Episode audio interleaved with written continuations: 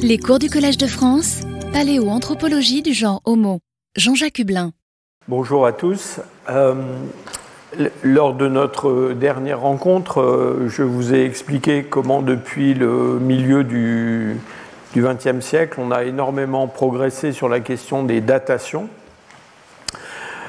une question sur laquelle on n'avait pratiquement aucune prise hein, jusqu'alors, et, cela euh, essentiellement grâce à euh, la chimie isotopique. Alors, on a beaucoup parlé du carbone 14, mais euh, d'autres isotopes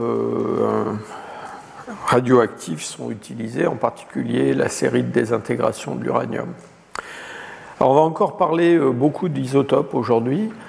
Et vous verrez qu'il y a un autre grand domaine dans lequel euh, ces études se sont énormément développées, et sont des études qui euh, essayent de reconstituer, alors pour le coup, les comportements euh, des populations du passé, et puis aussi leur environnement, notamment le climat, mais ça on a, a, déjà un petit peu parlé.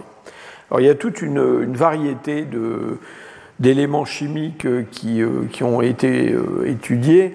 Et je ne prétends pas vous parler de tout, parce que, comme, comme je l'ai déjà dit la dernière fois, la, la, créativité des, des chercheurs est, infinie, et donc on essaye tout un tas de choses. Il en, il en sort tous les jours, je dirais, et je vais vous parler des, des choses les plus, les plus utilisées. Alors pour ceux qui sont euh, familiers avec le, tableau, euh, la classification des éléments dans le tableau de Mendeleïev, euh, je vais vous montrer rapidement de quoi il va être question aujourd'hui. Alors d'abord, il va être question d'éléments qui sont des éléments légers, qu'on appelle des, des non-métaux. et il s'agit essentiellement d'éléments qui sont constitutifs des molécules du vivant, et en particulier le carbone, l'azote, comme vous le savez, qui sont des, briques essentielles des molécules organiques. Et puis, euh, bon, l'oxygène, ça, euh, il y en a un petit peu partout. Euh, on parlera aussi un petit peu du soufre à la fin. Mais disons, pour la première partie de mon exposé aujourd'hui, je vais surtout vous parler du carbone et de l'azote. Euh, ensuite, euh, je vous parlais quand même un petit peu aussi de métaux, et en particulier du zinc, mais sachez qu'il y a d'autres métaux qui, sont parfois euh, étudiés, en particulier le cuivre par exemple, et puis des éléments qu'on appelle des, des alcalinotéreux, et notamment le calcium, le strontium et le barium. Enfin, disons que la grande affaire aujourd'hui, ça va surtout être le carbone et l'azote. Et donc ce carbone et cet azote, ils sont, euh, comme je vous l'ai dit, impliqués dans, euh, la, production de molécules qui sont les, éléments, les molécules constitutives des, organismes vivants. Et ce qui se passe, c'est que comme il y a une, une variation isotopique de ces éléments, et que cette variation isotopique se traduit par des, changements de masse quand on, parle, quand on passe d'un élément à un autre, eh bien, les molécules, euh, protéines par exemple, mais pas que, euh, qui sont produites, euh, fabriquées avec ces éléments, eh bien, suivant qu'elles contiennent un isotope ou l'autre, vont se comporter de façon un petit peu différente et euh, au cours des, processus euh, biologiques, et, notamment les processus d'assimilation, il va y avoir ce qu'on appelle un fractionnement isotopique, c'est-à-dire qu'en fait, ces molécules euh, vont progresser dans des chaînes de transformation au sein de l'organisme à des vitesses différentes en fonction de leur masse et en fonction de, des isotopes qu'elles contiennent. Et singulièrement, donc, euh, euh, c'est euh, la question de l'alimentation qui a été étudiée grâce à ce, phénomène. On, va, on, va, en parler un, peu plus longuement dans un instant. J'attire votre attention sur le fait quand même que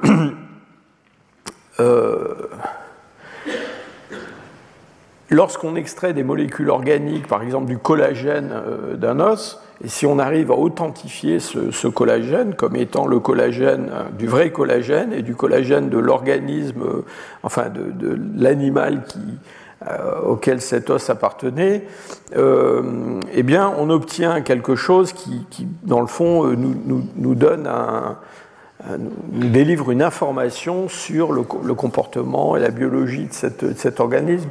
Mais le problème de, ça, c'est que bah, les molécules organiques ne, se conservent pas éternellement. Euh, et donc il y a une limite dans le temps, et notamment le collagène, euh, disons que ça dépend des conditions de température, des conditions de milieu, mais disons quand on remonte au-delà de allez, 100, 200 000 ans, bah, du collagène, il n'y en a plus beaucoup.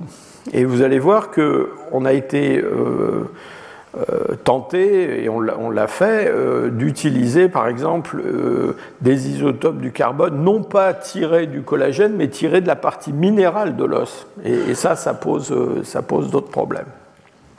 Alors on va, on va regarder tout ça. je vous ai expliqué la semaine dernière qu'on utilisait les isotopes du carbone pour faire de la, de la, datation, enfin disons pour les périodes récentes de la, de la préhistoire.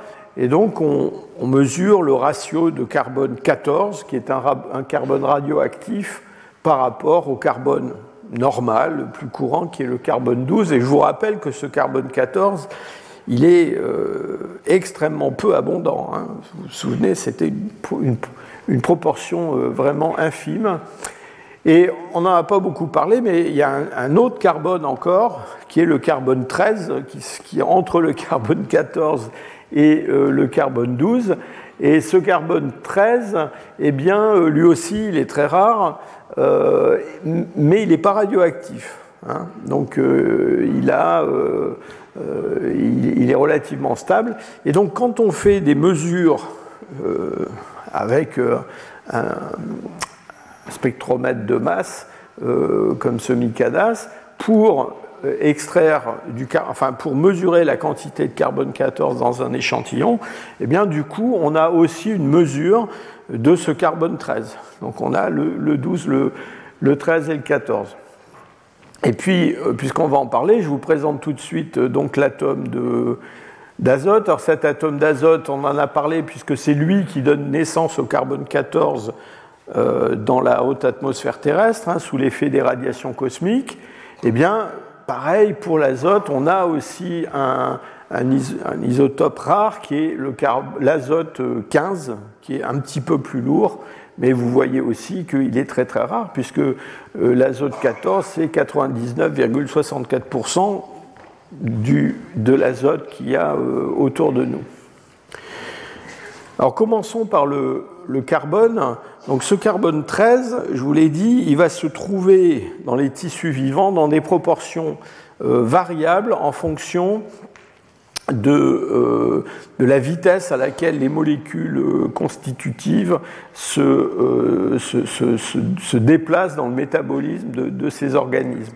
Et au départ de toutes ces chaînes de transformation, il y a des végétaux, ces végétaux qui vont être consommés par des herbivores, des herbivores qui vont être consommés par des carnivores. Et ce qu'on étudie, donc, c'est la transformation, les changements de proportion de ces isotopes à travers ces chaînes qu'on appelle des chaînes trophiques, hein, c'est-à-dire des empilements de, euh, comment dire, de, de, consommateurs primaires, secondaires, etc.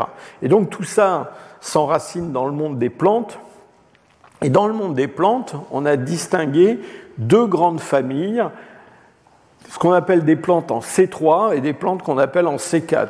Alors, je sais que tout ça peut paraître un peu euh, confus, mais ce C3 et ce C4, ça n'a rien à voir avec euh, le C12, 13, 14, etc. On ne parle pas de numéro atomique et tout ça, on parle, de, de plantes qui appartiennent à deux catégories qu'on appelle C3 et C4. Alors qu'est-ce que c'est que cette histoire de plantes en C3 et en C4 Eh bien, c'est essentiellement lié à la façon dont les plantes euh, fixent euh, le gaz carbonique qui, les, entoure euh, pour produire des, tissus vivants. Et donc, il y a, je dirais, une façon simple d'entrer dans le cycle du carbone des plantes. et c'est ce qui se passe chez les plantes en, C3. Euh, vous avez ici un petit schéma qui vous montre ce qui se passe avec le, gaz carbonique. Euh, et donc ces plantes en C3, eh bien, ça recouvre, disons, une grande majorité des plantes qui nous entourent. alors les arbres en particulier, mais aussi beaucoup d'herbacées, les conifères, les fougères, les mousses, les algues, enfin beaucoup, beaucoup de choses. Et ces, plantes en C3, elles sont singulièrement présentes euh, dans les moyennes latitudes. C'est euh, ce que vous avez euh, dans votre environnement. Alors il y a une autre, donc un autre groupe de plantes qu'on appelle les plantes en, C4. Et dans les plantes en C4, vous voyez que la, chaîne de, traitement du, gaz carbonique et du carbone à l'intérieur de la plante est un petit peu plus euh, compliquée. Et donc, euh, il se trouve donc que ces plantes en C4 sont enrichies en, euh, isotope 13 du carbone. Alors, ces plantes en, en C4, c'est quoi? C'est essentiellement les plantes qu'on trouve dans des milieux euh, relativement euh, secs, voire arides, donc sont des herbes, des herbes de, savane, de steppe, et puis aussi des plantes qui peuvent être relativement communes dans notre environnement aujourd'hui, mais qui ont leurs origines dans ces milieux tropicaux. Et je pense en particulier à des plantes domestiquées, euh, comme le maïs, euh, le sorgho ou le mil. Donc le maïs, même si aujourd'hui le maïs pousse euh, voilà, en région parisienne, et même si on arrose beaucoup le maïs, eh ben, à l'origine, le maïs, c'est une plante qui vient de ces milieux de plantes en, C4. Et donc, on va, quand on, dose le, comment dire, le C13 dans des restes végétaux, on va assez facilement reconnaître si on a affaire à des plantes en C3 ou euh, des plantes en C4. Alors ensuite, euh, ces plantes, elles sont, elles sont, consommées par des herbivores et euh, suivant qu'on part d'une flore en C3 ou d'une plante ou d'une flore en C4, eh bien, au cours de cette chaîne trophique hein, de consommation des plantes par les herbivores et puis ensuite des herbivores par des carnivores, eh bien, il va y avoir un, changement euh, euh, de la proportion d'isotope 13 euh, du carbone. Et ce changement de proportion, alors il varie d'abord en fonction du fait qu'on a affaire à des plantes en C3 ou en C4 au départ, donc ce n'est pas le même changement qui se produit là et là. Et puis ensuite, on a aussi des changements qui varie en fonction des tissus euh, que l'on considère. Alors, encore une fois, comme ce, ce, fractionnement isotopique, il est lié à des processus biologiques, c'est assez normal, et vous voyez qu'il euh, peut y avoir des, variations assez importantes, euh, par exemple de la, baisse de la quantité de C13 quand on passe des plantes à un herbivore, suivant qu'on regarde le collagène euh, de cet animal ou euh, l'apatite, c'est-à-dire la partie euh, minérale, si vous voulez, de, son squelette, donc des changements assez significatifs. vous voyez que là déjà, je vous indique que, en fait, on ne regarde pas toujours uniquement que les molécules organiques, puisque là, on commence à parler de, comment dire, de, tissus minéralisés. Alors malheureusement, euh, pour les périodes anciennes, quand on veut, enfin quand on essaie de, placer euh, des, êtres dans ces, chaînes trophiques, eh bien, euh, enfin, jusqu'à une période assez récente, on a essentiellement utilisé justement le carbone de la partie minérale des fossiles. Et ça, c'est un petit peu problématique parfois. Hein. Les, les, les, gens qui travaillent sur ces isotopes, euh, souvent ils préfèrent quand même très nettement euh, la partie organique parce que là on sait ce que c'est. Parce que la partie minérale, le problème de la partie minérale, c'est que bah, euh, il y a dans la fossilisation quelque chose qu'on appelle la diagénèse, c'est-à-dire des transformations chimiques et structurelle des euh, tissus minéralisés, enfin de la partie minéralisée plutôt des, des, organismes, dans le sol sous l'effet de différents processus. Et donc, on n'est pas toujours très sûr, en fait, que quand on fait une mesure, par exemple, de la proportion de ces 13, on mesure quelque chose qui était euh, la proportion originelle dans ce tissu et que ça n'a pas été altéré par les processus de, fossilisation. Enfin, toujours est-il que donc pour les, parties, euh, enfin pour les groupes les plus, anciens, comme par exemple les Australopithèques, les premiers représentants du genre Homo, les formes encore plus anciennes dominines, bah, c'est essentiellement euh, cette question de la proportion euh, de, de, ces 13 qu'on est allé regarder. Et là, je vous montre un diagramme qui est tiré d'un article d'un collègue qui s'appelle Sponheimer, qui a beaucoup écrit là-dessus, et c'est un article un petit peu de synthèse, et qui montre que au sein des Australopithèques, des premiers représentants du genre Homo et puis euh, aussi de ce que l'on appelle les, paranthropes, hein, c'est-à-dire ces formes euh, qu'on appelait autrefois Australopithèques robustes en Afrique. Donc là, on parle de choses qui s'étalent entre, euh, on va dire, plusieurs millions d'années, hein, puisqu'on a, des, on a des, choses assez anciennes comme Ardipithecus ramidus, et puis, disons, un million d'années pour les formes les plus récentes. Vous voyez qu'il y a des variations considérables de ces, proportions de, de, ces 13. Alors non seulement il y a des variations d'une espèce à l'autre, mais vous voyez aussi qu'au sein euh, d'un groupe, il peut y avoir une grande variabilité des mesures ou au contraire euh, quelque chose qui est beaucoup plus euh, ramassé, comme ce qu'on observe chez Australopithecus anamensis ou chez Paranthropus boisei. Alors qu'est-ce que ça nous dit ces, résultats? Ben, au, début, l'ambition, c'était quand même d'essayer de reconstituer le régime alimentaire de ces, formes.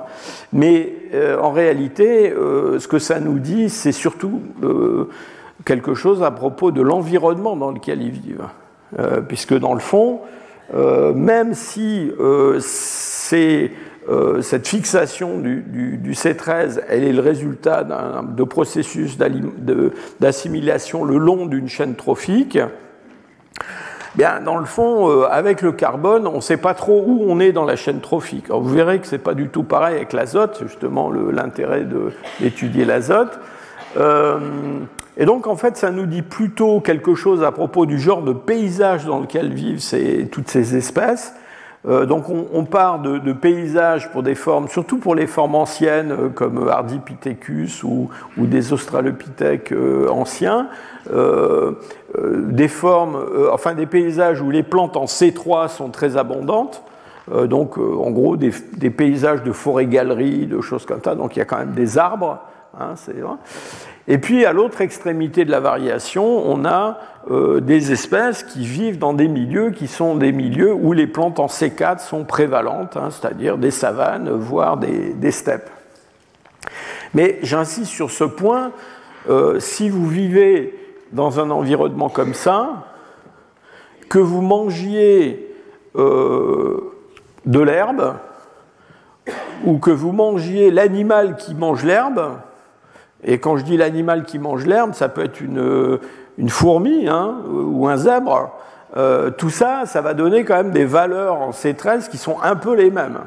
Donc encore une fois, c'est un indicateur plus d'environnement que de, régime alimentaire. Alors, on a quand même des, résultats qui sont tout à fait euh, intéressants, en particulier, euh, toujours dans ces travaux de Sponheimer, il, montre très bien comment, quand on prend toutes les espèces animales qui vivent dans ces environnements africains plio-pléistocènes. Vous voyez qu'il y a une grande variabilité euh, de, la, présence de l'isotope C13, euh, avec quelque chose d'un peu plus ramassé pour les, les hominines, qu'il appelle hominidés. Mais vous voyez que les paranthropes en particulier se distinguent vraiment de façon très nette des autres hominines euh, en étant tirés très très fort du côté euh, des plantes en C4. Alors, bon, euh, il y, a énormément de littérature, et on a déjà parlé, je crois, sur ce que pouvaient manger les, euh, paranthropes. Hein, on ne va pas rentrer là-dedans, mais euh, Spunheimer, lui, pense qu'ils mangent carrément, sinon de l'herbe, du moins des graminées, des choses comme ça, qui vivent dans cet environnement. Mais on a imaginé tout un tas d'autres choses, des tubercules, même des plantes aquatiques. Alors on peut affiner ça, et en particulier quand on compare l'Afrique du Sud et l'Afrique de l'Est, eh ben, on voit bien que euh, au cours du temps, en Afrique de l'Est, on a une succession d'espèces euh, qui évoluent vers euh, une, adaptation à un milieu de plus en plus ouvert et de plus en plus sec, alors qu'en Afrique du Sud, ce n'est pas le cas. Et, notamment, justement, ces fameux paranthropes euh, qui sont, euh, euh, enfin qu'on appelle, qu'on attribue au même genre hein, en Afrique du Sud et en Afrique de l'Est, eh bien manifestement en Afrique du Sud et en Afrique de l'Est, ils vivent pas du tout dans le même genre d'environnement et probablement ils consomment pas vraiment le, même genre de, de, nourriture. Donc ça, c'est pour, j'allais dire, l'enracinement des chaînes trophiques dans le monde des plantes, ce monde des plantes en C3, en C4. Alors ensuite, par là-dessus, se rajoute, si je peux dire, un autre isotope, enfin un autre élément qui est très important euh, dans la constitution des molécules organiques, et notamment du collagène, donc qui est la molécule organique la plus, dire, la plus solide et qui est susceptible de se conserver assez longtemps euh, dans les ossements.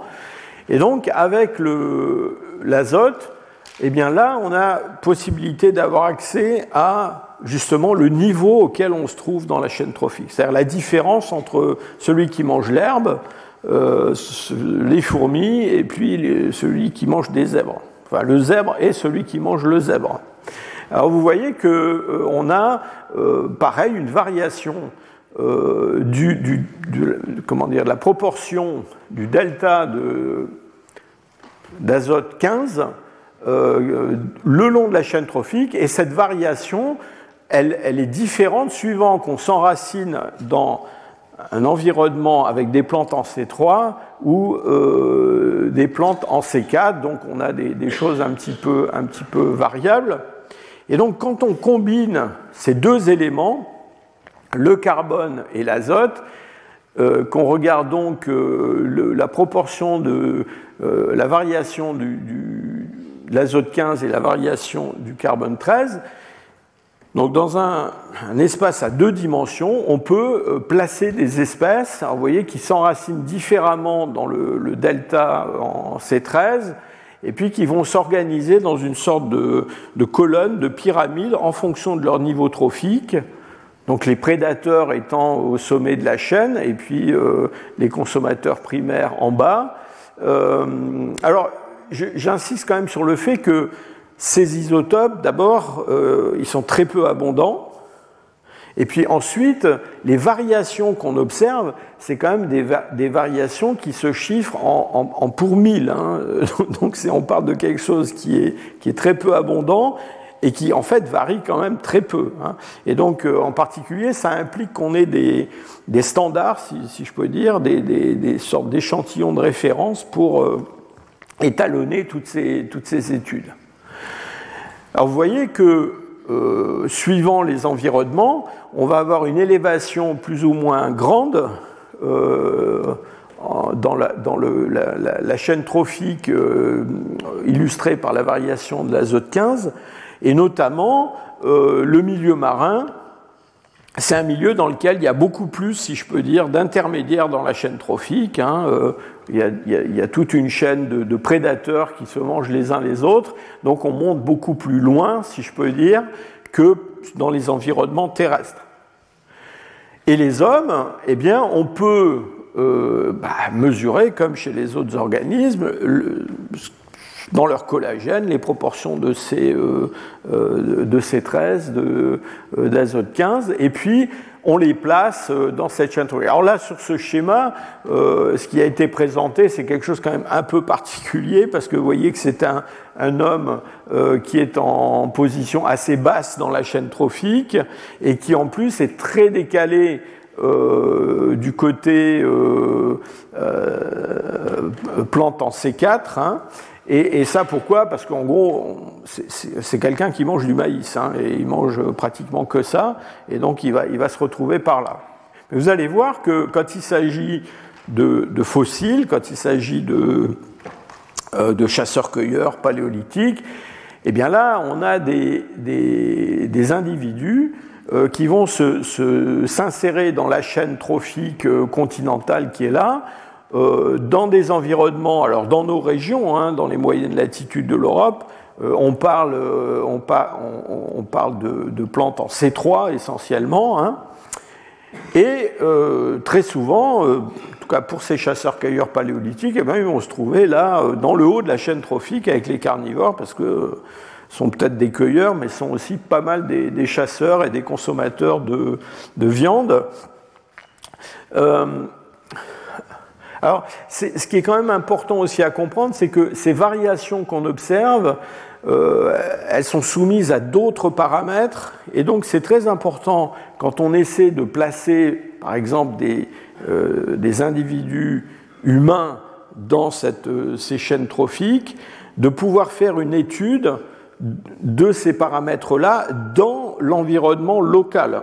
C'est-à-dire qu'idéalement, euh, on a un site où on va trouver des restes dominines et on va dans ce site-là mesurer cette variation de l'azote 15 et du carbone 13 et eh bien, dans les animaux qui se trouvent dans ce site. Donc euh, voilà, des rennes, des lapins, euh, des bisons, euh, des hyènes, des lions s'il y a des lions, etc. Et donc c'est de façon comparative qu'on va placer cet individu dans, dans cette chaîne-là, parce que les valeurs, je dirais, absolues sont plus difficiles à interpréter parce qu'il y a des variations au cours du temps et puis d'un site à l'autre de ces, de ces valeurs. Alors je vais vous donner deux, trois exemples de ce qu'on a pu faire dans le passé hein, avec ce genre d'études. En particulier, euh, c'est quelque chose qui a été utilisé pour déterminer, euh, pour comparer le régime alimentaire euh, de chasseurs-cueilleurs néandertaliens et de chasseurs-cueilleurs dits modernes au début du poétique supérieur, donc d'Homo sapiens anciens. et, vous allez voir, je vous montrer d'autres données du même genre. En général, ces chasseurs-cueilleurs, quand, on les, compare à la faune qu'on trouve dans les sites où ils ont vécu, eh bien, ils se, rangent, enfin, leurs valeurs, en particulier en termes d'azote 15, les rangent parmi les carnivores et même souvent parmi les euh, super carnivores. Hein. Ils sont même parfois au-dessus des, carnivores. Il y a eu tout un débat à propos de changements éventuels de comportement au moment du remplacement des Néandertaliens par des sapiens en Europe, euh, avec l'idée peut-être que les sapiens avaient une, une comment dire, une, diète euh, plus variée, euh, qu'ils exploitaient de façon plus large, par exemple le monde, le monde végétal. Mais vous voyez qu'en en fait, donc les ronds gris sont des, sapiens anciens du Paléolithique supérieur, les, les carrés blancs sont des néandertaliens, euh, en fait, il n'y a pas une différence très flagrante, et même, on pourrait dire, les, sapiens anciens euh, sont même peut-être encore un petit peu plus hauts euh, dans ces valeurs en, comment dire, en, azote 15. Et ça, ça a été... Alors, il y a eu pas mal de discussions là-dessus. Certains ont dit, bah, c'est parce qu'il y a des changements de la présence de ces isotopes au cours du temps dans l'environnement, et c'est ça qui, explique cette différence. Mais on a aussi mis en avant euh, le fait que peut-être euh, la consommation euh, de nourriture d'origine aquatique était beaucoup plus importante chez ces, chez ces sapiens anciens que chez les néandertaliens, et que peut-être c'est ce qui expliquerait cette différence.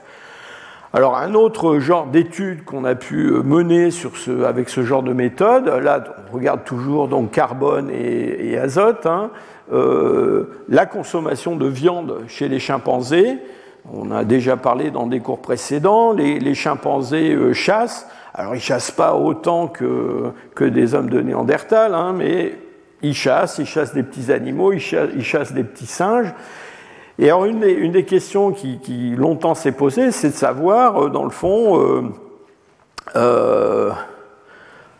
comment ça impacte le régime alimentaire moyen des chimpanzés, c'est-à-dire est-ce que tous les chimpanzés euh, consomment un peu de viande ou est-ce que c'est certains chimpanzés qui, consomment de la viande, est-ce que ce sont les chimpanzés qui chassent euh, qui, mangent de la viande et les autres en mangent pas beaucoup?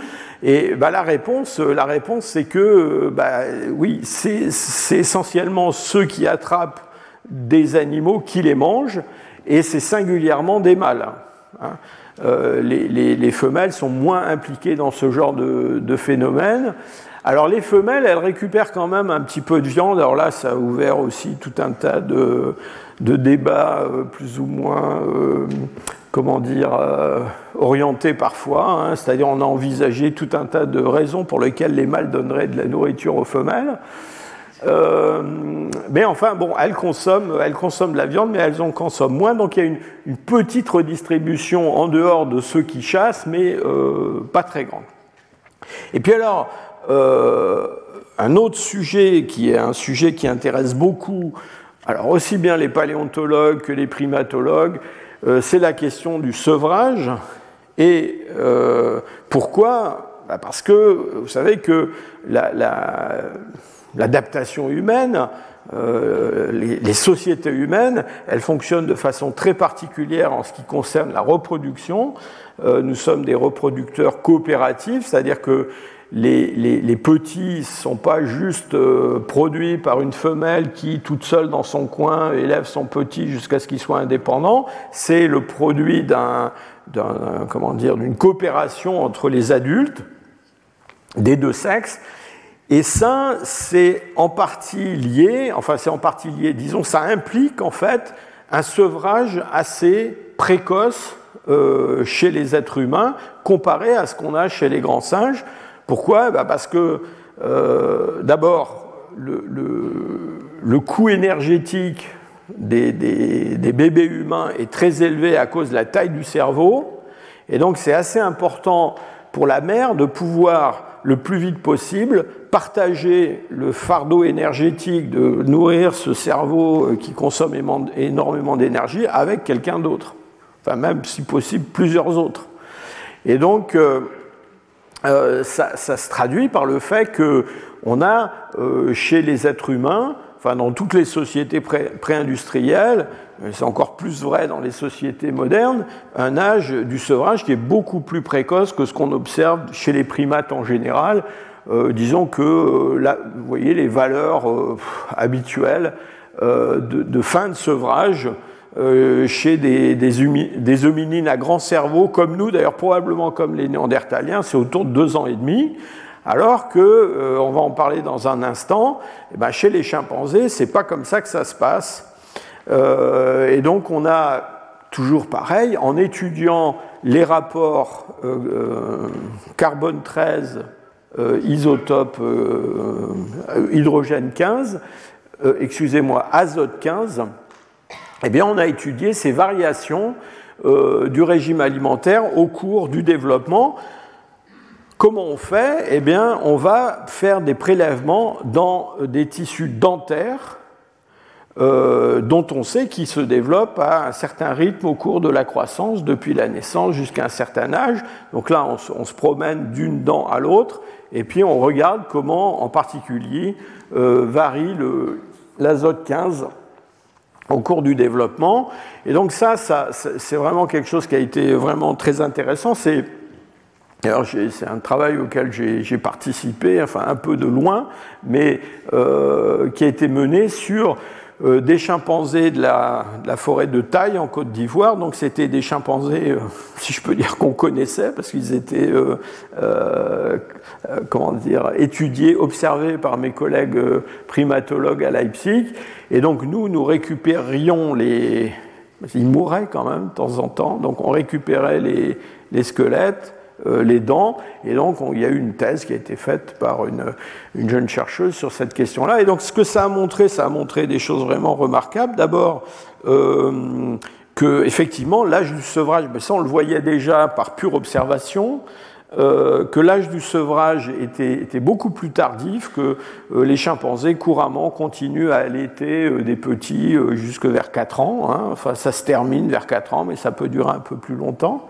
Alors, comme, on les, comme je vous disais, on les, on les connaissait, ces chimpanzés, donc en particulier, on connaissait leur sexe. Et donc on voit aussi comment les mères chimpanzés, si je peux dire, favorisent les mâles, hein, elles les allaitent plus longtemps que les, que les femelles. Euh, donc c'est vraiment euh, des études qui ont été euh, tout à fait remarquables. Alors ce phénomène de, de sevrage, de, donc de, de, changement de la valeur du, de l'azote 15 est lié à quoi? Ben, C'est lié au fait que, et ça c'est vrai aussi bien pour les hommes que pour les chimpanzés que pour tout le monde, c'est que pendant tout le temps où un petit, enfin un bébé est allaité par sa mère, eh bien en fait, littéralement, il mange sa mère, d'accord? Enfin, il mange des tissus euh, qui viennent de sa mère. Et donc, du point de vue isotopique, il va se trouver dans une situation de prédateur de sa mère, si je peux dire. Donc, dans un niveau trophique plus élevé que celui des adultes normaux euh, qui, eux, euh, mènent leur vie euh, habituelle. Et donc ce qu'on voit, en fait,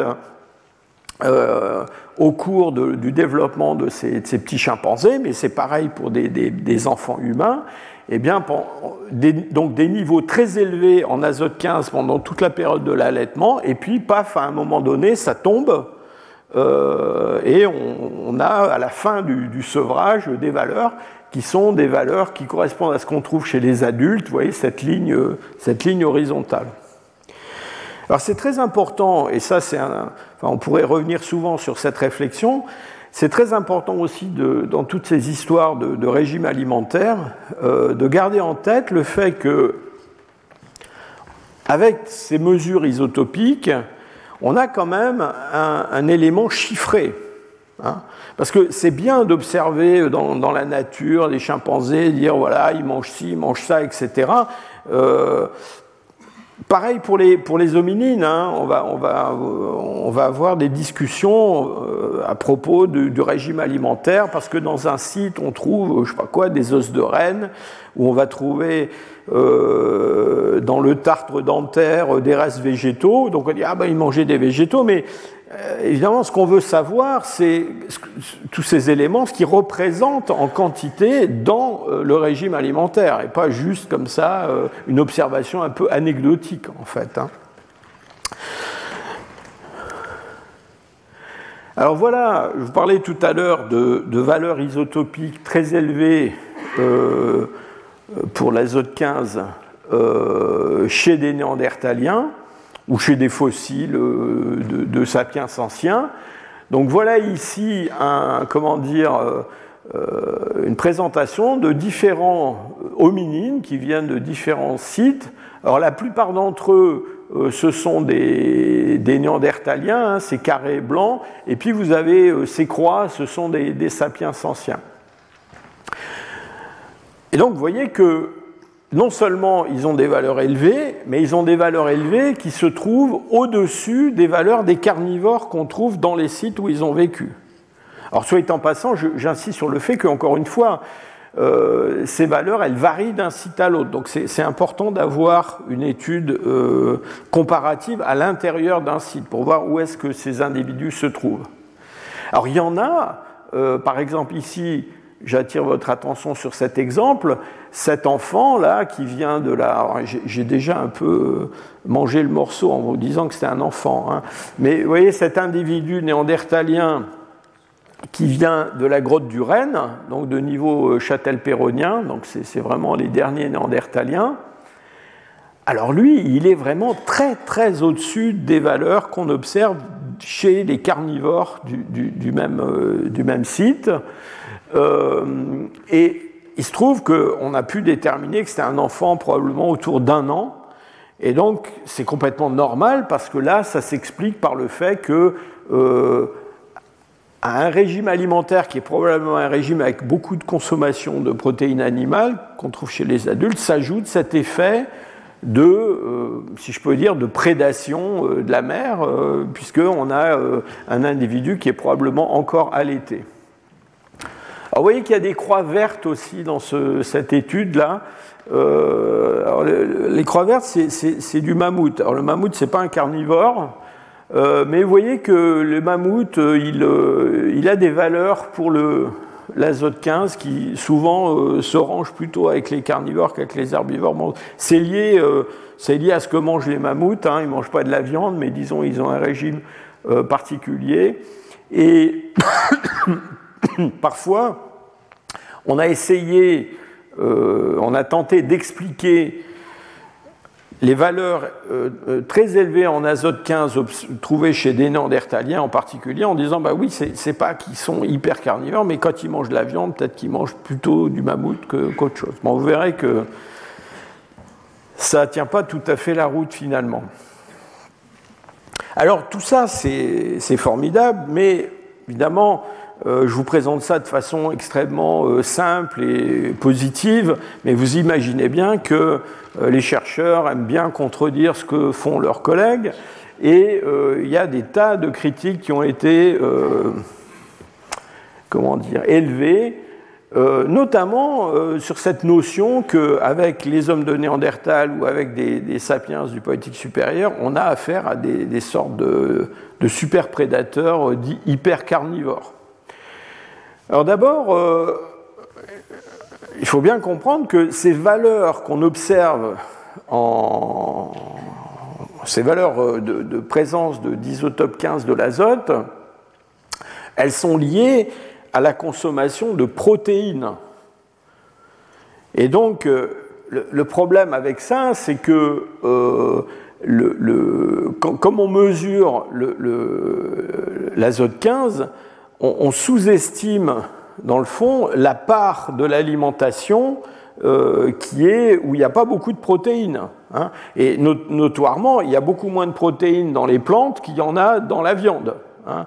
Donc déjà, c'est un, premier euh, biais.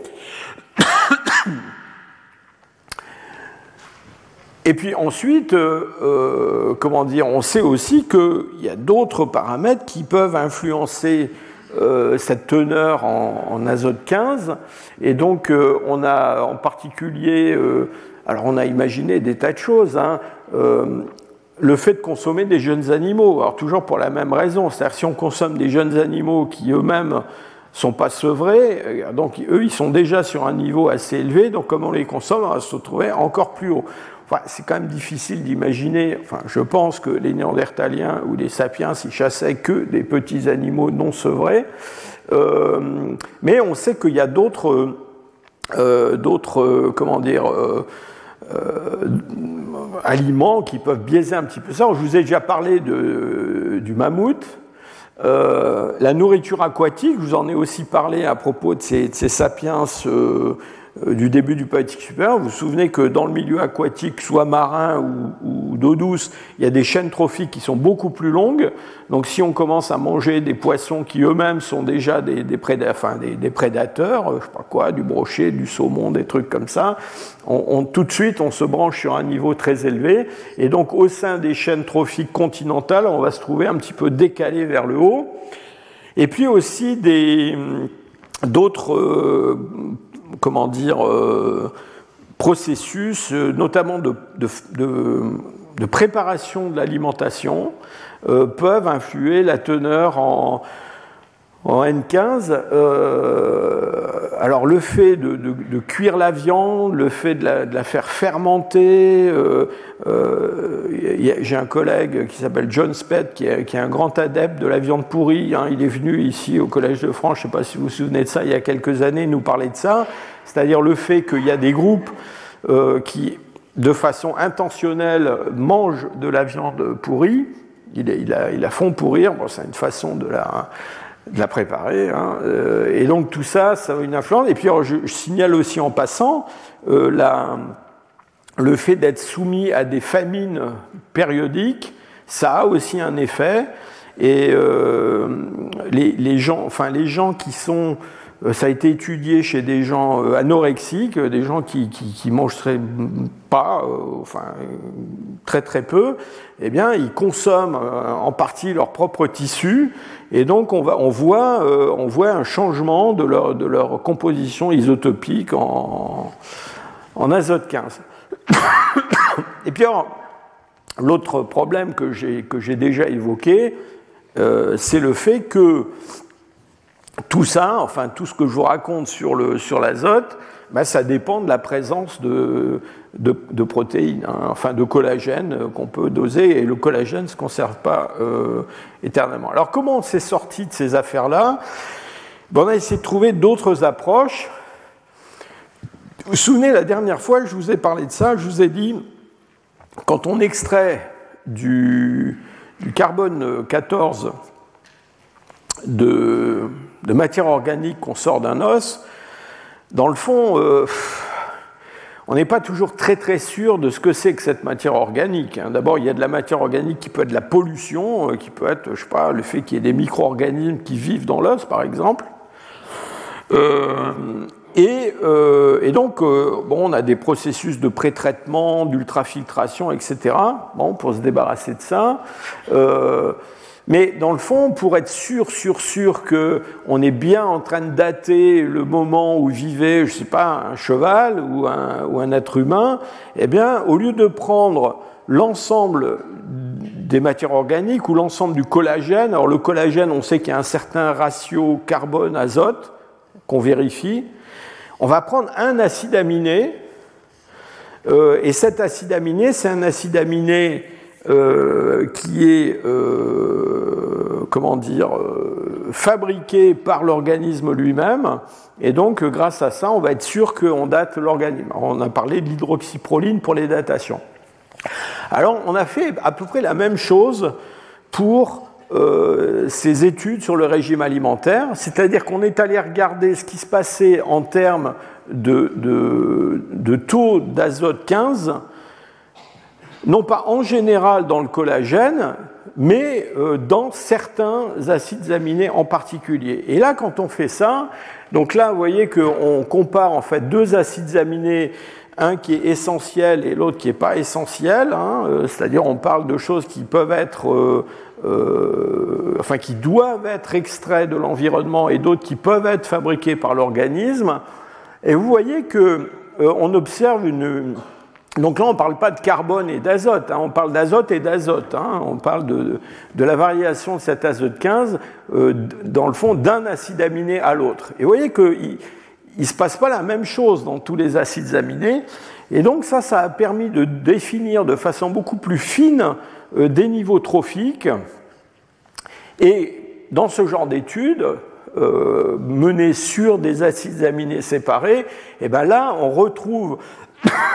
Alors voilà, à nouveau, mon, mon bébé euh, néandertalien de la grotte du Rennes. vous voyez qu'il est, il est clairement au-dessus des carnivores. Hein. Donc on a affaire à un, un enfant non sevré euh, d'une femme qui elle-même a déjà un régime alimentaire euh, probablement euh, très riche en, protéines. Et on a, on aussi allé regarder si on ne pouvait pas trouver d'autres éléments qui traduisent ce niveau dans la chaîne trophique. Et en particulier, il y a une, une jeune chercheuse qui travaillait dans mon équipe à Leipzig, qui maintenant est à Toulouse, qui s'appelle Clervia Jaouen, euh, qui a euh, beaucoup travaillé là-dessus. Alors il y avait d'autres gens qui avaient travaillé sur le zinc avant elle, mais elle a vraiment fait avancer euh, ça de façon tout à fait spectaculaire. Au début, quand elle est venue nous rejoindre à Leipzig, on, essayait de déterminer le sexe des, fossiles en utilisant le cuivre. Ça n'a pas marché, enfin, je vous raconterai ça peut-être une autre fois, mais euh, donc du coup, on est allé voir le zinc. Et le zinc, euh, ça apprenait rien sur le sexe, mais ça apprenait beaucoup sur l'alimentation. Et donc, on a euh, des variations des isotopes du zinc, et en particulier l'isotope 66 du zinc, donc on est là sur des éléments plus lourds, hein, c'est un métal. Et vous voyez que euh, quand on passe euh, de, comment dire, des herbivores aux carnivores, on a, alors c'est l'inverse de ce qui se produit euh, pour l'azote 15, on a une baisse de la valeur de ce, cet isotope 66 du zinc, et il y a une très très bonne euh, discrimination euh, entre les, différentes, les différents éléments de chaîne trophique, avec quand même des choses qui sont particulières au zinc, qu'on n'observe pas chez les, comment dire, euh, enfin, on observe des choses qui sont assez différentes de ce qu'on a chez, euh, avec l'azote. En particulier, euh, il y a des, des groupes comme les hyènes, par exemple, qui s'éloignent des autres carnivores et qui se rangent au sein des herbivores. Et ça, c'est lié au fait, on s'en est rendu compte, que ce sont des, des, des, animaux qui consomment des os. Et le fait de consommer de l'os euh, change cette, euh, cette, proportion isotopique du, zinc. Enfin bref, donc ça c'est une étude qui a été faite non pas sur des fossiles, mais sur des, des, animaux euh, actuels, des animaux vivants. Donc on a une référence qui est assez solide et qui a été appliquée à d'autres à des contextes qui sont des contextes paléontologiques. Alors le grand intérêt de cette, cette étude du zinc, c'est que ce zinc, on va le on va le, alors il n'est pas abondant dans l'organisme, et on va aller l'étudier dans des tissus dentaires. Alors ces tissus dentaires, euh, pourquoi on s'intéresse aux tissus dentaires? Ben, Parce que les tissus dentaires, on en a déjà souvent parlé, surtout l'émail dentaire, sont des milieux fermés dans lesquels, dans le fond, euh, une, fois, euh, une fois la dent enfouie dans le sol, généralement, il ne se passe pas grand-chose. C'est un milieu qui est relativement protégé de ces effets de diagénèse que, j'évoquais tout à l'heure. Et surtout, ce qui est intéressant, c'est que on n'a pas affaire à une molécule organique, on a affaire à un isotope d'un métal qui se trouve, j'allais dire un petit peu par accident, à l'intérieur de tissus minéralisés qui sont des tissus dentaires. Et ce zinc, il est là pour toujours ce n'est pas du tout le même problème avec le collagène. Euh, donc on peut aller regarder des choses très anciennes, on va avoir une mesure qui nous dit quelque chose si on est sûr qu'il n'y a pas d'effet de diagénèse. Et puis aussi, on peut aller dans des milieux où les protéines, enfin les matières organiques se conservent vraiment pas bien, et en particulier les milieux tropicaux. Vous verrez, on va en parler à, nous, à propos la prochaine fois à propos de l'ADN plus il fait chaud, moins c'est bon pour la conservation des, molécules organiques. Et donc on peut utiliser cette méthode-là, premièrement pour croiser ça avec les résultats qu'on a avec l'azote 15 quand il y a des protéines et quand il y a du collagène bien conservé. Et puis aussi, on peut aller voir euh, des milieux tropicaux ou des milieux tropicaux anciens où là, bah, il n'y a, pas du tout de molécules euh, organiques. Alors un autre grand bénéfice de la, euh, du zinc, c'est que euh, c'est quelque chose qui est assez euh, comment dire, efficace aussi pour détecter ce qui se passe dans les milieux aquatiques.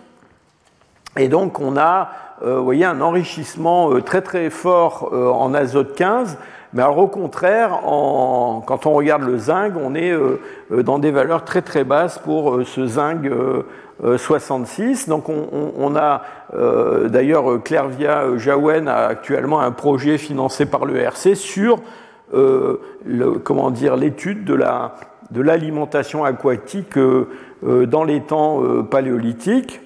Et puis on a aussi essayé de, de regarder dans les tissus dentaires si on pouvait ben, détecter les, le, ce fameux sevrage dont on parlait tout à l'heure. Alors on peut soit aller mesurer le zinc dans des dents, dans une série dentaire d'un individu, euh, et puis ensuite il y, a une autre possibilité qui est sur, des dents, alors euh, vraiment d'aller euh, au plus fin pour voir au cours du développement de la dent, du germe dentaire, s'il y a une variation. Ça, je vous dirais que pour l'instant c'est un petit peu expérimental, notamment parce que pour échantillonner, il faut utiliser un laser, euh, femtolaser qui, bon, ça court pas les rues, c'est assez difficile à, mettre en œuvre, mais c'est quelque chose qui existe. Alors quand même, j'attire votre attention sur le fait que le zinc 66, ça nous donne une indication aussi sur le sevrage, mais euh, ça varie de façon complètement opposée à ce qu'on trouve avec l'azote. C'est-à-dire que euh, les, comment dire, les, les, euh, les, individus qui sont allaités, ils sont décalés complètement dans, dans l'autre sens que de ce, ce qu'on trouve dans le, avec l'azote 15. Et, c'est très intéressant parce que justement, ça permet parfois de répondre à des, à des problèmes particuliers comme celui-là donc là, il s'agit d'une dent de néandertalien qui vient d'un site espagnol, qui est le site de Gabaza. Et euh, voyez que quand on compare les valeurs du zinc 66 euh, euh, chez ce néandertalien de ce gisement de Gabaza, eh bien, par rapport aux carnivores trouvés dans le site et puis aux herbivores, eh ben, il est décalé complètement. Alors, soit en passant, ça, confirme complètement le fait que les Néandertaliens sont vraiment probablement des super prédateurs. Euh, parce que là, un certain nombre d'arguments qui ont été utilisés dans le fond pour critiquer cette idée ne euh, fonctionnent pas. C'est-à-dire que euh, les histoires de viande pourrie, de viande fermentée, etc., avec le zinc, ça ne change rien du tout. Donc, c'est pas ça. Alors, c'est une dent isolée, c'est un petit peu difficile de, discuter de ça, mais euh, c'est pas non plus un cas de, bon, ça ressemble pas vraiment à une dent de, bébé, mais euh, c'est pas un individu qui, qui, euh, au moment où cette dent s'est développée, n'était pas encore sevré, parce que si il était, il avait une, euh, comment dire, s'il était allaité, il serait décalé dans l'autre sens.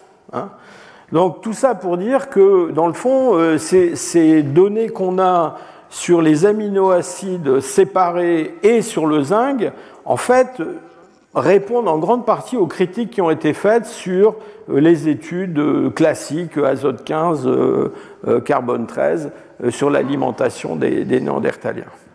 Alors, quand même, toujours sur l'alimentation, je vous ai parlé tout à l'heure des alcalineux terreux.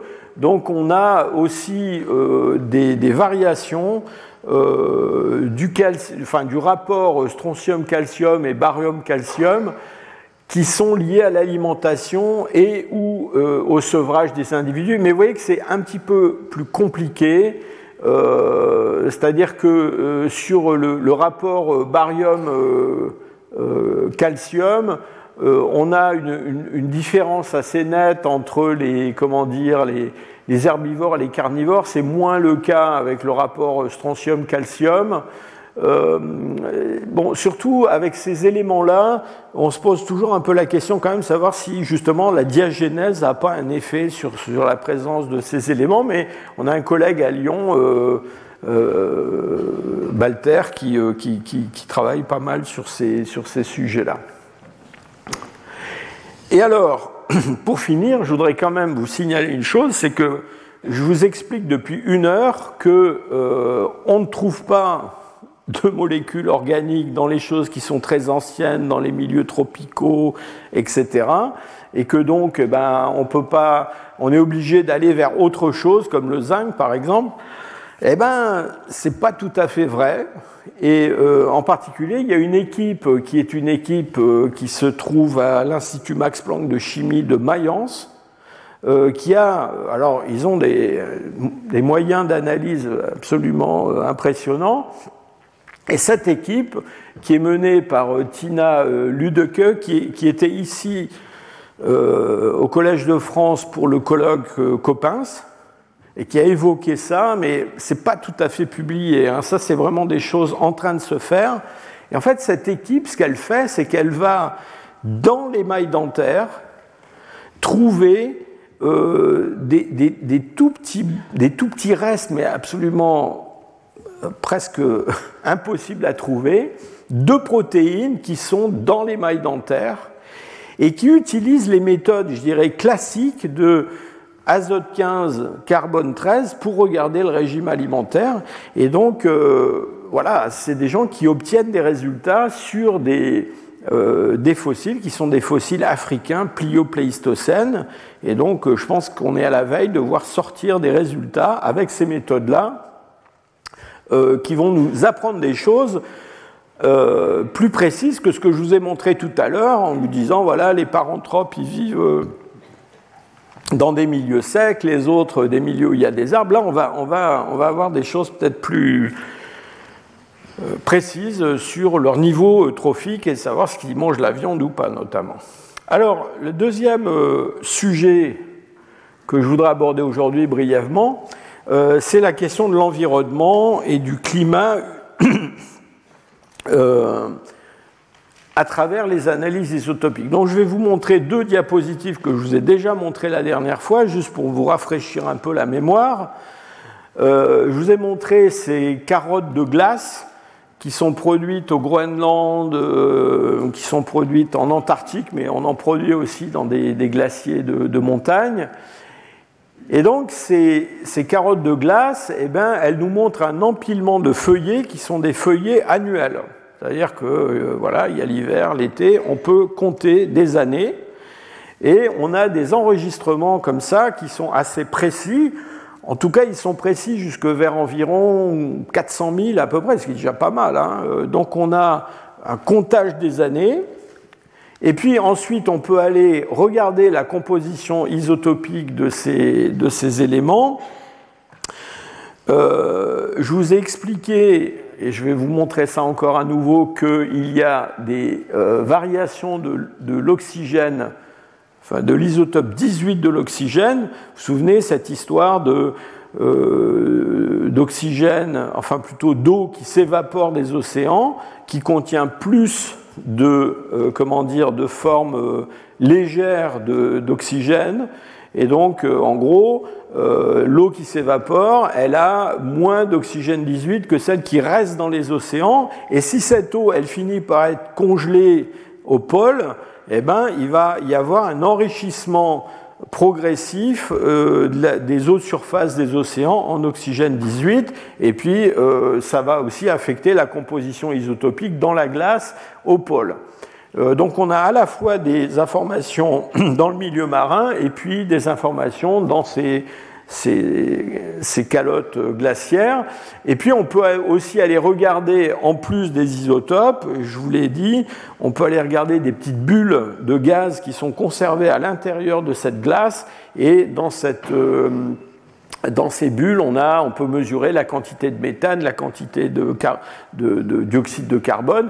Et tout ça varie en fonction de cycles qui sont des cycles climatiques. Parce qu'évidemment, quand je le climat global de la Terre, et surtout dans les moyennes latitudes, est froid, bah, il y a plus de glace, et puis quand euh, il fait chaud, il y a moins de glace euh, dans les, dans les calottes polaires. Donc on a ces informations sur euh, la glace au pôle, et puis on a aussi cet enregistrement dans les fonds marins des variations de l'oxygène 18 euh, fixés dans des coquilles de petits foraminifères qui tombent au fond de la mer.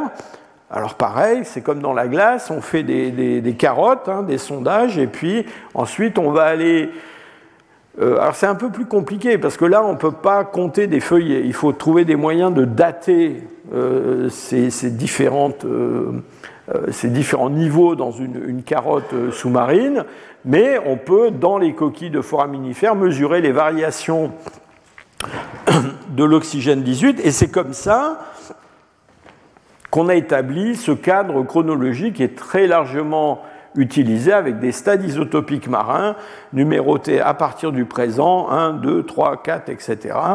Des numéros pairs pour les stades froids, des numéros euh, impairs pour les stades plus chauds. Euh, donc voilà. Donc euh, ça, c'est à la fois de la chronologie, c'est pour ça qu'on en a parlé la dernière fois, mais évidemment, c'est aussi une indication sur l'environnement. On a quand même un petit problème avec cette, comment dire, cette approche de l'environnement, et c'est un problème qui est à la fois un problème de, localisation, et puis un problème de résolution. Alors un problème de localisation, bah, c'est assez facile à comprendre. Mes hommes de Néandertal dont je parlais tout à l'heure, hein, qui ont des, dont on peut reconstituer le régime alimentaire, savoir s'ils étaient sevrés, pas sevrés, etc. Bah, ils vivaient pas en Antarctique, ça c'est sûr, et ils vivaient pas non plus au fond de l'Atlantique.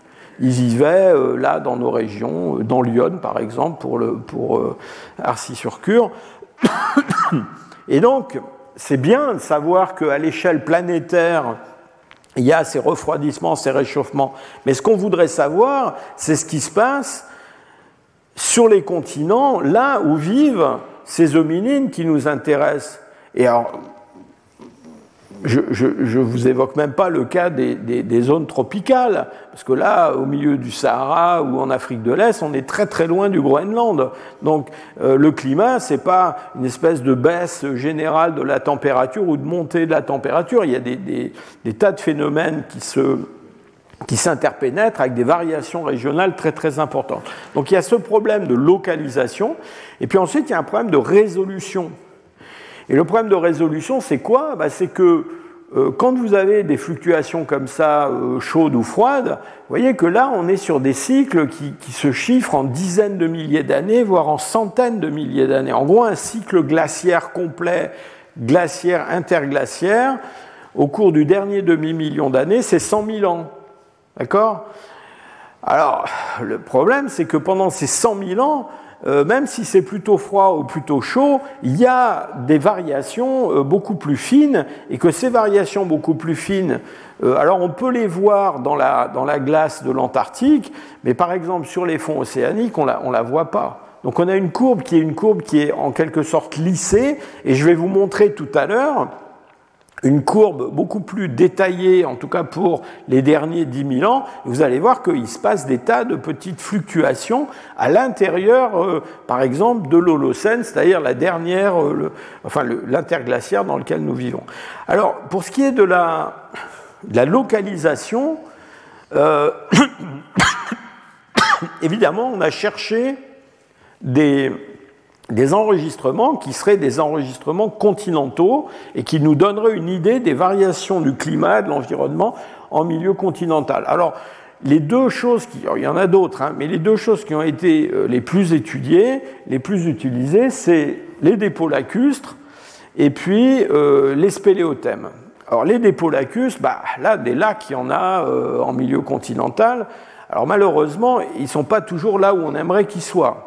Euh, on aimerait bien avoir, je sais pas moi, en Dordogne par exemple, un beau lac euh, qui aurait existé euh, depuis 500 000 ans et qui aurait enregistré toutes les variations du climat, mais il n'y en a pas. Et donc voilà, on fait avec les lacs qu'on a. Hein. Bon. Alors on peut dans ces lacs faire des, des carottes. Alors oui, il y a tout un système. Euh, c'est pas c'est pas un truc qui tourne. Hein, c'est on envoie une espèce de avec un, poids très important, quelque chose qui pénètre dans le fond du lac, qu'on remonte. Enfin, il y a toute une, technique.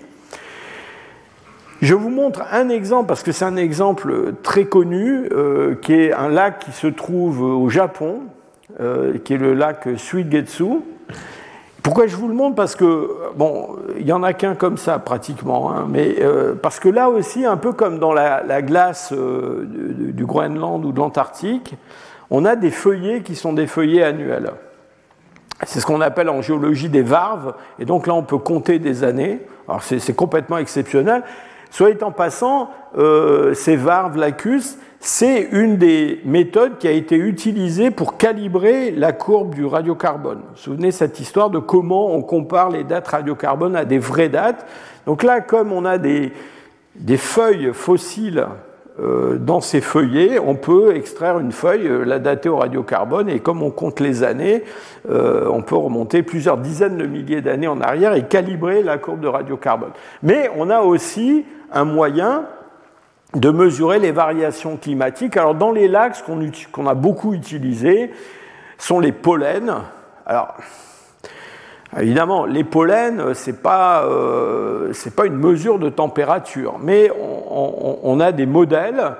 Euh, alors c'est toujours pareil, c'est des modèles régionaux où on peut comparer une certaine proportion de différentes espèces de pollen pour reconstituer l'environnement.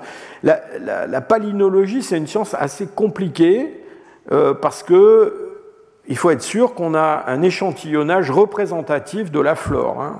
Et en particulier, euh, on s'est rendu compte que utiliser les pollens dans des sites euh, qui sont des sites archéologiques hein, où les gens ont vécu, euh, c'est pas toujours très probant. Hein. C'est-à-dire que si vous avez une grotte et que devant la grotte il y a un arbre qui produit, je sais pas, des pollens de pin, bah, vous allez trouver des pollens de pin euh, dans la grotte en pagaille et, pour une certaine période, et ça ne veut pas dire que partout autour il y a des pins, mais s'il y en a un qui est juste là, c'est embêtant. Alors normalement, avec les lacs, on, évite ce problème parce que les lacs, ils récoltent un petit peu tout ce qui se trouve dans, l'atmosphère, mais vous voyez que donc sur ce, comment dire, ce lac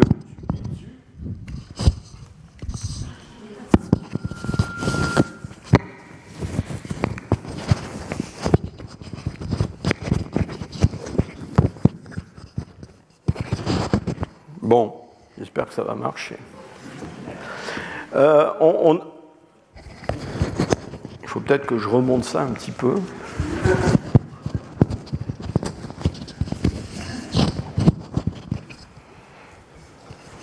Excusez-moi, je m'enthousiasme un peu trop.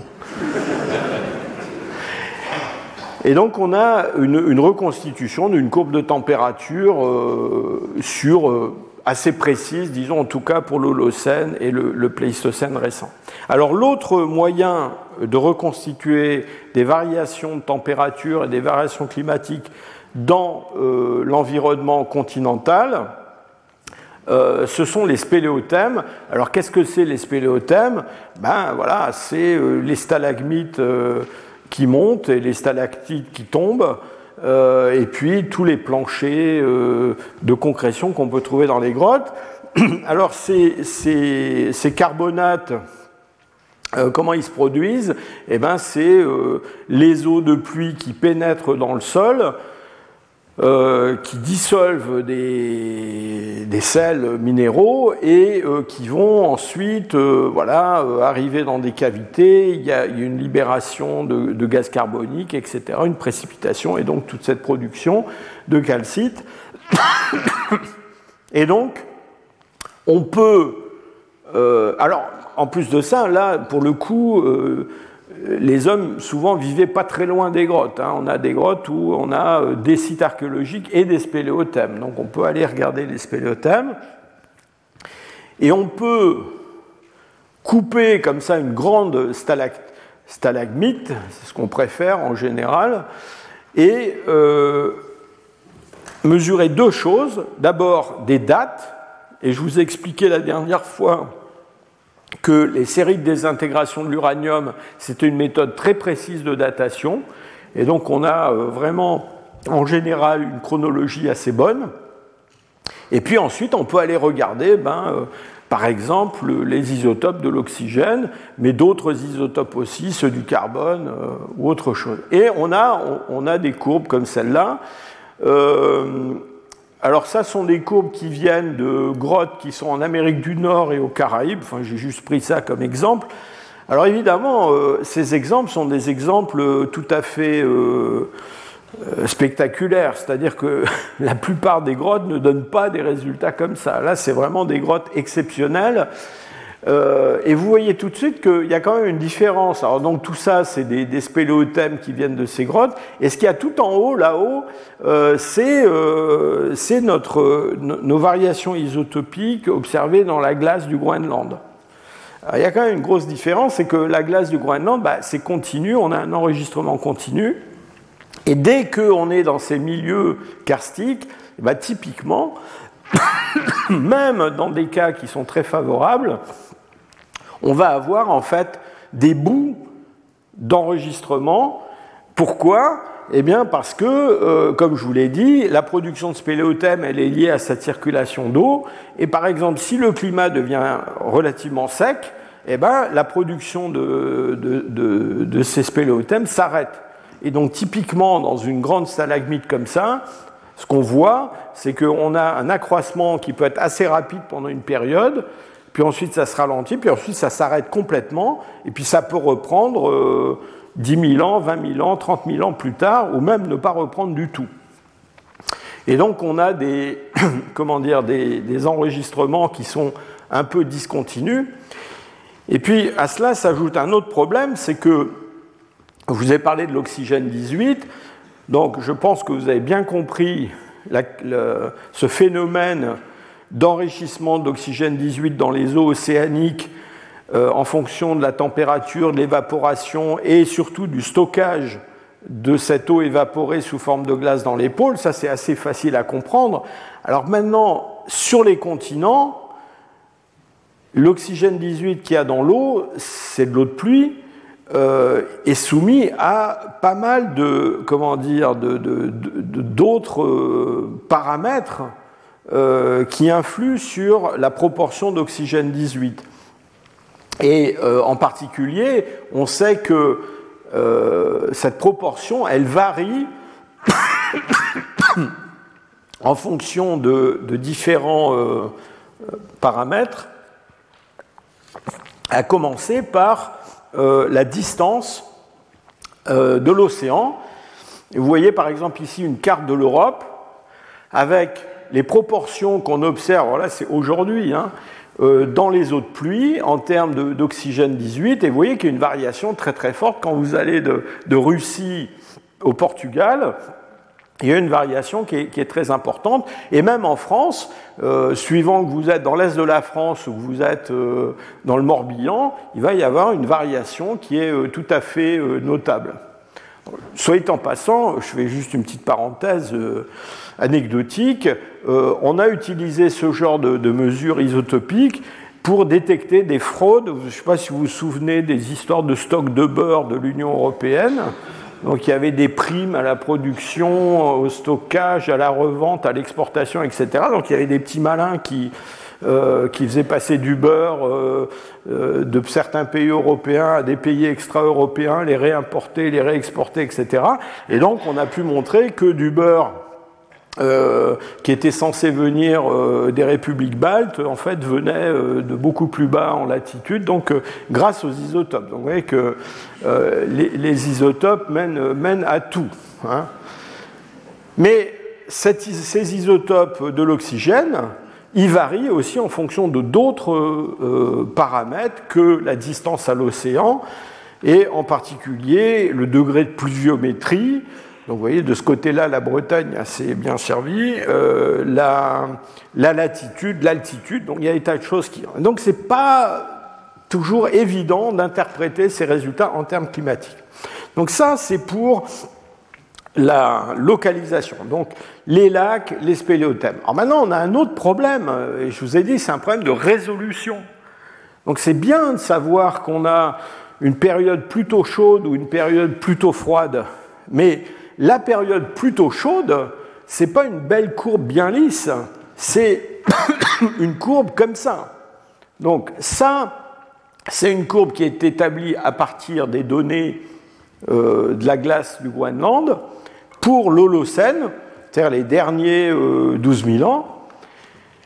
Et vous voyez qu'on a euh, des sacrées variations quand même. Hein. Et, et soyez en passant, l'Holocène, c'est probablement un des interglaciaires les plus stables qu'on ait connus. Parce que l'interglaciaire d'avant, le 5, lui, il a connu des variations encore plus importantes. Donc vous voyez qu'il y a des, des, sauts à l'intérieur de, ce, de cette courbe qui sont des sauts euh, de 2, 3, voire 4 degrés de température moyenne.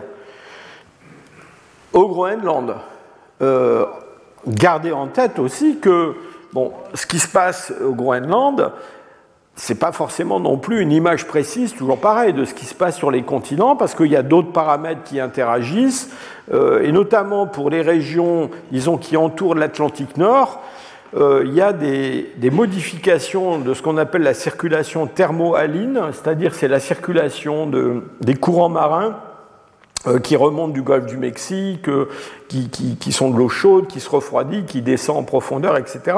Et ça, ça affecte énormément le climat, en particulier en Europe occidentale. Là, c'est une courbe avec une résolution de 20 ans. Donc on a, on a pris une température tous les 20 ans, et 20 ans, bah, pour un homme, euh, c'est ce qu'il va connaître hein, au cours de, sa vie. Hein. C'est 20 ans, c'est à peu près une génération. Alors vous pouvez me dire, bon, 2-3 degrés dans le fond, est-ce que c'est vraiment grave? Bah, Ça peut être assez grave. D'ailleurs, on vous l'explique assez régulièrement euh, dans les médias. Euh, et même au cours de la période historique, enfin disons les derniers 1000 ans ou 2000 ans, euh, on sait qu'il y a eu des variations climatiques qui sont quand même assez importantes. Donc on a ce qu'on appelle un optimum climatique au Moyen Âge, autour de l'an 1000, et qui a été suivi, euh, disons, à partir du, 15e, 16e siècle, euh, par euh, le début de ce qu'on a appelé le petit âge glaciaire. Et tout ça, ça a affecté terriblement les populations humaines. Alors évidemment, là, on parle de populations humaines qui pratiquent l'agriculture. Peut-être que pour des chasseurs-cueilleurs, c'est un peu moins important, mais enfin, toujours est-il que s'il n'y avait pas eu l'optimum climatique médiéval, autour de l'an 1000, bah, il n'y aurait peut-être pas eu des vikings au Groenland. Hein. Et, s'il n'y avait pas eu un petit âge glaciaire, bah, peut-être que les vikings, ils y seraient toujours au Groenland, mais là, ils n'y sont plus. Hein. Et, même, euh, bon, voilà, on peut spéculer, euh, est-ce que la Révolution française aurait eu lieu s'il n'y avait pas eu le petit âge glaciaire? Parce qu'il y a eu des périodes quand même très, très euh, désastreuses pour l'agriculture en Europe au XVIIe siècle en particulier. Donc tout ça, ça a quand même une importance.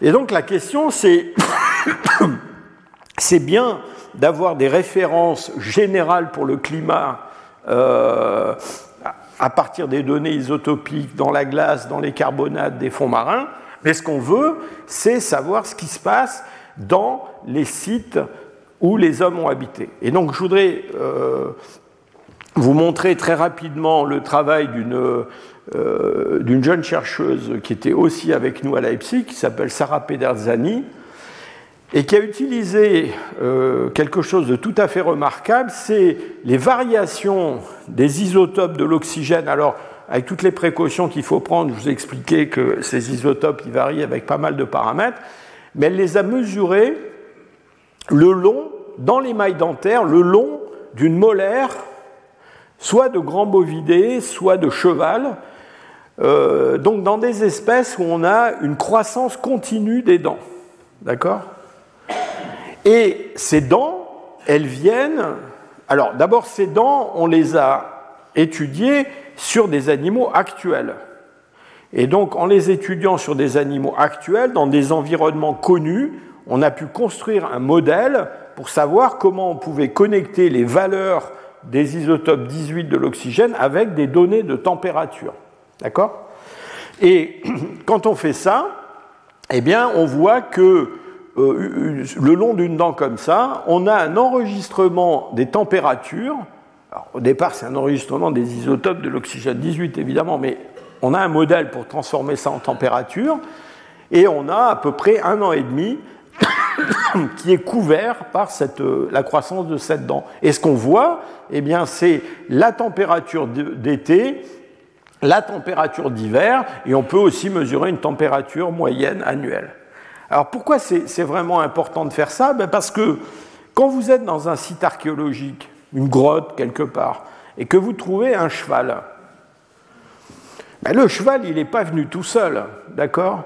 Et donc, très généralement, ces accumulations de faune sont les hommes qui les ont produites, parce qu'ils ont chassé ces chevaux. Et donc, si on arrive à construire des courbes comme ça, on a une indication de température d'été, d'hiver et une, température moyenne pour le moment où les hommes ont vécu dans cet endroit-là. Et, ça, c'est vraiment formidable parce que jusqu'à présent, c'est quelque chose qu'on n'avait jamais.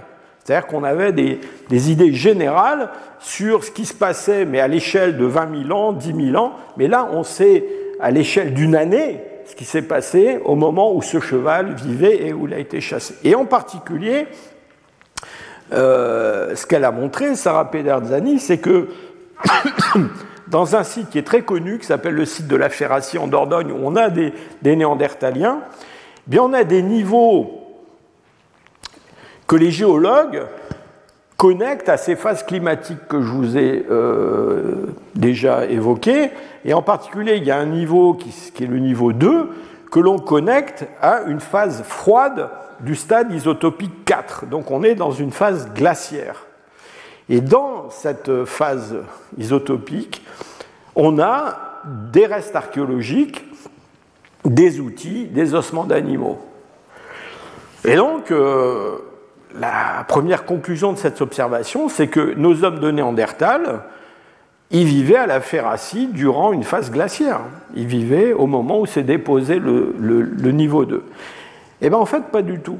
Parce que quand on va regarder les dents de chevaux et les dents de bovidés, on se rend compte qu'en fait, à l'intérieur de ce niveau-là, il y a des variations euh, rapides et fines de la température, et qu'en fait, cette faune accumulée par les hommes, elle a été accumulée uniquement pendant les périodes les plus chaudes, courtes, euh, qui se sont manifestées pendant cette phase glaciaire.